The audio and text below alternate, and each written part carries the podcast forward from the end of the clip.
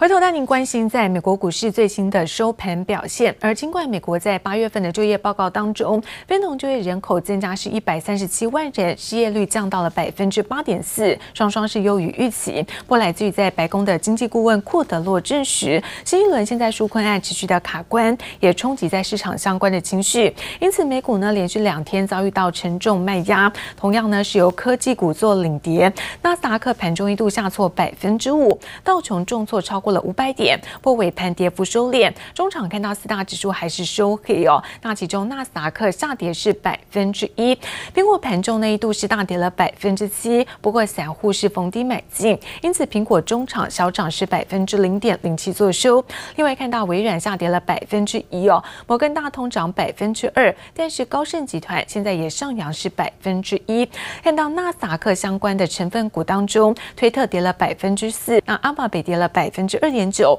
脸书部分下跌是百分之二点八。再来看到费城半导体收在两千一百两千两百一十二点，跌幅部分呢毕竟是百分之一。那半导体的成分股当中，像是在艾克跌了百分之三，辉跌百分辉达跌百分之三。那赛灵思包括像是德州仪器、好超微、英特尔这些都在盘下是震荡收黑。而标普五百指数成分股下跌百分之零点八一，收在三千四百二十六点，其中。看到国民钢铁跌了百分之一点四，桑帕尔跌百分之一点一，但是美国银行是逆势上涨，涨幅是在百分之三点四。这是在美国股市最新的收盘表现。而台股 ADR 收盘表现如何呢？我们看到台积电 ADR 收盘部分哦，下跌是百分之二点七九。那上礼拜五外资调节达到是一点八万张，这是卖超的第六名。而联电 ADR 收盘部分上涨是百分之二点二九，上个礼拜五外资加码是二点六万。中，再来看到这月光 ADR 收盘是上扬百分之零点五零，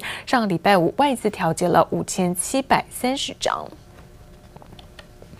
而外资在上周五买超的焦点，先带您做观察。外资呢在上周五买超的第一名，在于在富邦 VIX 的 ETF 买超张数是有达到九万多张。第二名则是低价股的联电，买超了两万六千六百八十一张。第三名看到元大 SMP 的原油正二，买超张数有超过是两万张以上。再来看到包括在奇宏啦、华邦电、宏基跟金像电、长荣航、像电影跟华通这些是外资在上周五买超。超过了四千张以上。好，再来外资呢，反手在调节的部分，上礼拜五卖超第一名是在于在面板相关的族群。好，看到群创啦、彩晶啦、友达都是名列在外资卖超的前五名当中。再来包括像是在元大台湾五十反一的部分，元大沪深三百正二。再来六到十名则有像是在台积电有一万八千三百二十五张，先进电子、红海、华航跟兆丰金卖超张数都超过。是一万张以上。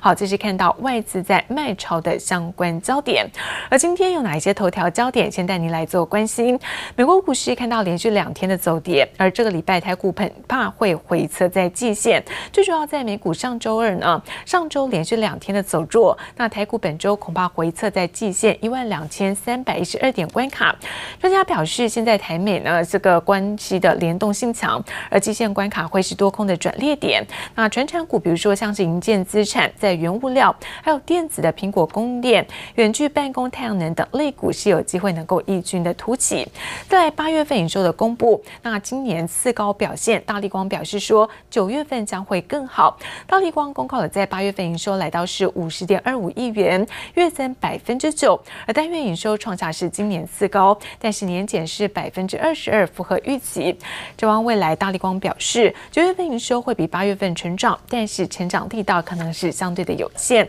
而再来看到伺服器的代工抢单大战，鸿海抢赢纬颖，来自于在鸿海集团抢攻在高毛利的伺服器业务，传出呢从纬颖的集团旗下呃这个伟创集团旗下的纬颖手中抢下了微软的伺服器代工大单，而引爆是伺服器的代工抢单大战。而台积电五纳米现在相当吸睛，来自于研调机构表示，下半年营收将会大幅度的增加。晶圆代工龙头台积电虽然说在九月十四号之后没有办法再出货给华为、海思，但是预期有机会在宽限期届满之前完成，大约是有两万片五纳米的晶圆出货。加上苹果包下了台积电下半年五纳米的产能，业界看好台积电下半年的营收将会大幅度要紧。来自于在私调机构 In IC Insight 的预期，台积电下半年在五纳米共计营收大约是有三十五亿美元，也就是说带来超超过新台币是有一千亿元的营收挹注，全年业绩将会大幅度的成长。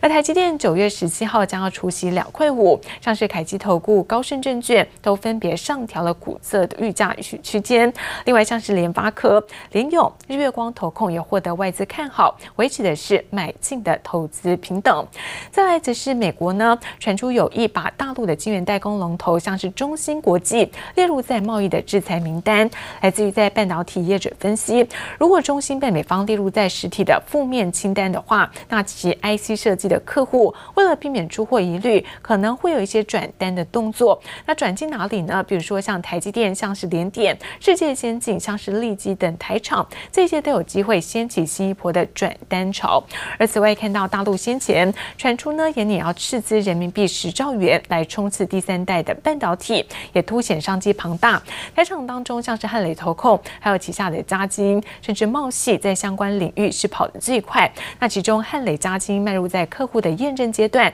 第一时间能够来抢食半导体元件的新世代商机。而其他的焦点，但您看到台光电、华通在八月份营收超旺，联袂的登峰。这一次台光电八月份营收再度攀高到了二十五点九亿元，月增幅度呢是有百分之十四，年增百分之九点六，单月营收创下的是历史的新高。而华通八月份营收收达到五十六亿元，好，月增也有百分之十一哦，年增百分之一点二二，这也创下了今年的新高表现。而第三季营收有机会能够来逐月的成长，而同时在 PA 功率放大器稳茂跟宏捷科强攻五 G，这一次八月份营收也创下今年的高点。最主要在五 G 的时代来临，因此稳茂、宏捷科不为这种肺炎包括贸易战的影响，最近看到业绩缴出亮眼的成绩单，八月份营收都创下今年以来的新高，也显示 PA 产品的出货畅旺，推升在营运是有加温。而面板在第三季的价格持续的飙涨，那营运是不是有机会能够再看旺？来自于在电视面板价格九月份续涨，虽然说涨幅是略微的收敛，但是累计在第三季电视面板价格涨幅还是有高达百分之三十，写下是历史的新高纪录。专家表示，现在面板的需求佳，而产能也满，所以在十月份面板价价格有机会再持续的小涨。那面板厂在下半年获利相对看好。而回到国际油价做观察，国际油价在八月份强弹，也带动台塑化在第三季获利喊冲。我们看到国际油价呢，八月涨到了近五个月来的高点。台塑化的获利动能是加快做复苏，在六月份营运摆脱亏损，正式翻正之后，伴随着跌价的损失持续的回冲。好，现在另油事业重回到盈余的状态，加计包括石化、公共的事业收益贡献，七八月合并税前的获利顺利是突破了百亿元的水准。来自于分析师表示，虽然说台塑化目前的炼油产能操作率因故仅有六成，那成品油。的价差也不差也不佳，但是在石化的利差的吃稳，好跌价损失的回冲之下，包括股息跟夏季用电的助攻，那一旦九月份看到油价或是石化的行情吃稳走坚，推估在第三季这税前的获利就有机会上看到一百六十亿元，而此举也将会增添台塑、南亚、台化业外的投资利益利多。谢谢收听，请继续关注好好听 FM。记得帮我们分享给您的亲友，祝大家平安健康。